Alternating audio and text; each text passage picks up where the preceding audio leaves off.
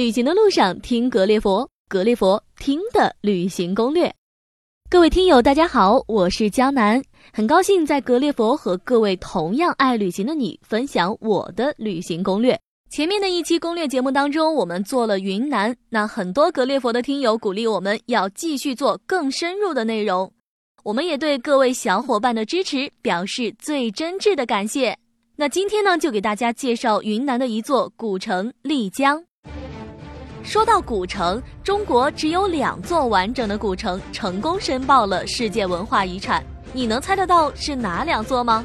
它们就是平遥古城和丽江古城。和生长在黄土高原的平遥古城不同呢，位于青山绿水之间的丽江古城更显得清秀、时尚、唯美、大方。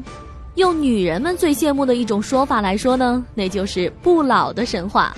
直到今天仍然焕发着生机，让我们几乎都忘了他老人家的年纪已经有上千岁了。在今天的格列佛中，请大家跟随江南一起走进这一座千年不老的魅力古城丽江吧。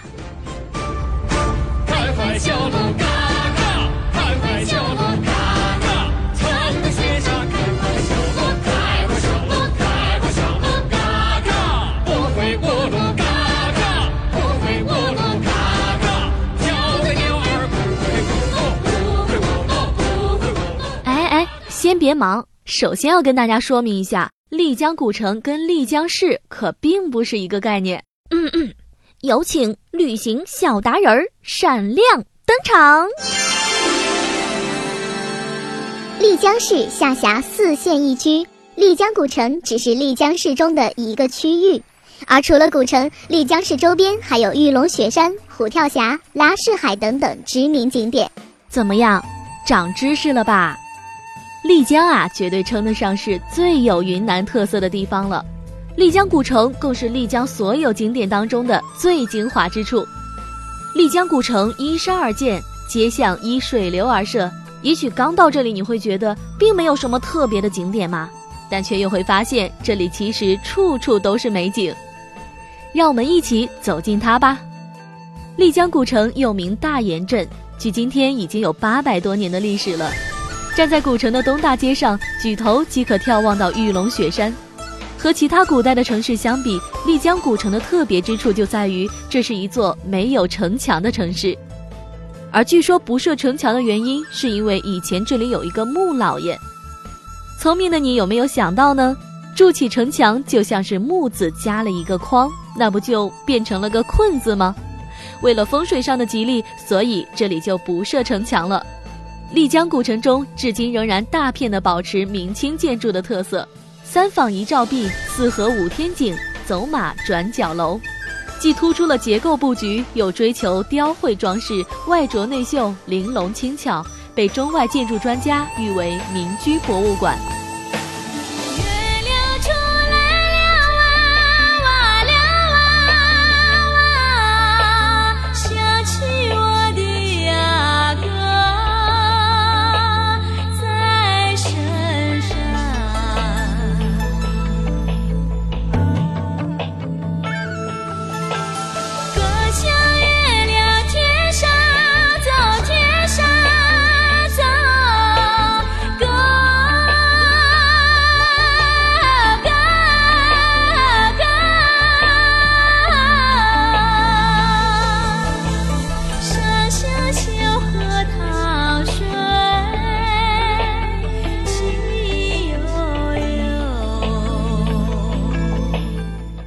方街是古城的中心广场，广场的形状很像方形的知府大印，由土司取名四方街，也取了全镇四方的含义。当然，也有人说，因为这里的道路通向四面八方，是四面八方的人流物流的集散地，所以叫四方街。其实啊，丽江古城从四方街延伸出了光义街、七一街、五一街和新华街四条主干道。四条路呢，又衍生出了纵横交错的街巷，就构成了今天以四方街为中心的丽江古城。而许多好看的影视剧作品都是在这儿取景拍摄的，比如说我们所熟知的《一米阳光》呀，《幕府风云》呐，都可以看到丽江古城的美景。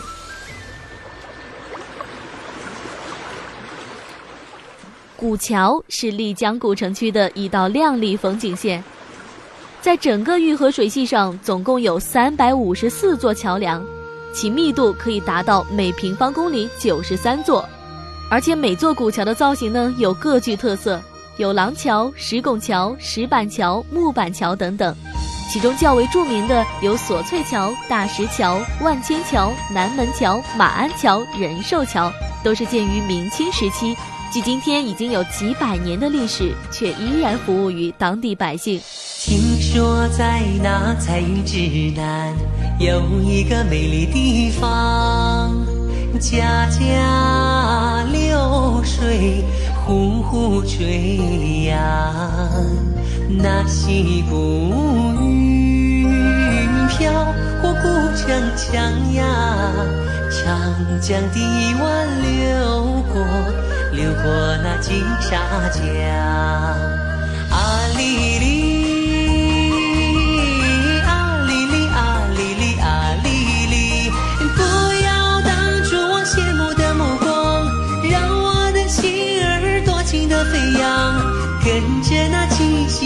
间的姑娘走进这片魂牵梦绕的地方，去赴万朵插花的约会，去听那火把街上的歌唱，拥抱丽江，拥抱大自然天堂，拥抱。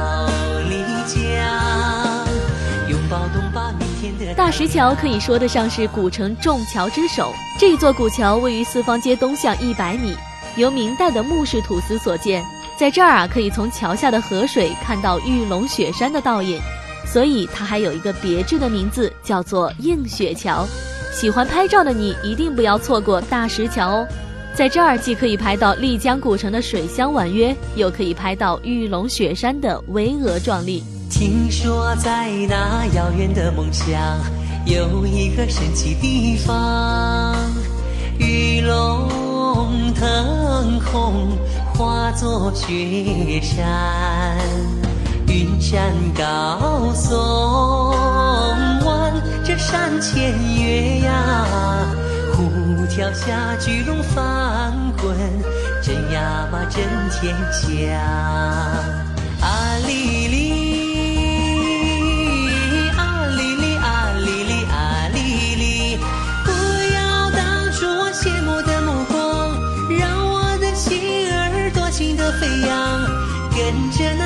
新披肩的姑娘走进这片魂牵梦绕的地方，去赴万朵插花的约会，去听那火把街上的歌唱，拥抱丽江，拥抱大自然天堂，拥抱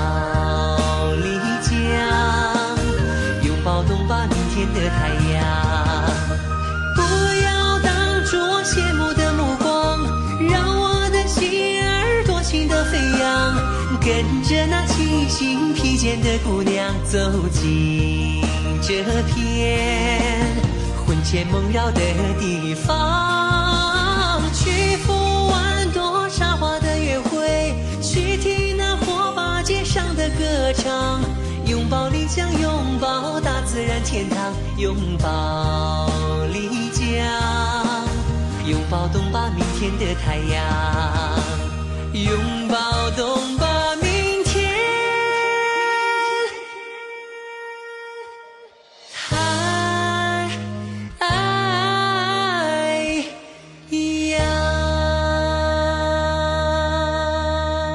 年被徐霞客盛赞宫室之丽拟于王者的木土司王府木府，就位于七一街关门口附近。来到古城，一定不要错过这一座瑰丽的王宫。我们今天所能看到的王宫是后期复原修建的，不过即使是复制品，也依然会让我觉得美不胜收。幕府的建筑融合了明代中原的建筑风格和白族、纳西族的工艺，精美壮观。虽是土司王府，但宫室之瑰丽不逊皇家。据说当年既是仿紫禁城而建，鼎盛时期有宫舍一百多间。幕府门前的石牌坊也是相当有名，上面写有“忠义”二字。民间呢也素有“大理三塔寺”“丽江石牌坊”的美誉。幕府的红色大门大气庄重，中轴线上依次排列着议事厅、万卷楼、护法殿、光壁楼、玉音楼、三清殿等建筑，每一座都堪称精美绝伦。中轴线的两侧建有配殿、阁楼、过街楼、家院、官驿、长廊等一百六十多间屋舍，高低错落，气势磅礴，再现了当年丽江土司府的风范。这样游览一圈结束出来，幕府大门口外的忠义牌坊、天宇流芳牌坊和写有徐霞客字句的照壁，一定要在这儿拍照留影哦。青石路旁的小河，绵绵缠绕游子的心，夕阳点点洒落的街，留下多少不舍的梦。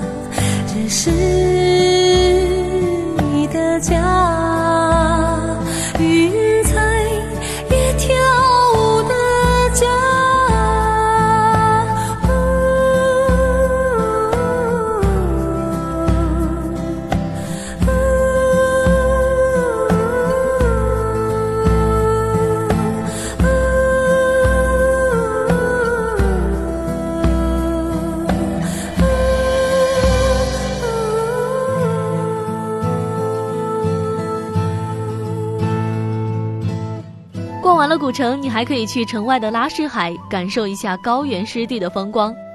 拉市海位于丽江市城西十公里左右，从丽江古城出发，沿长水路西行，翻过一个山坡，就可以看到那一片连绵的水面，这儿就是拉市海了。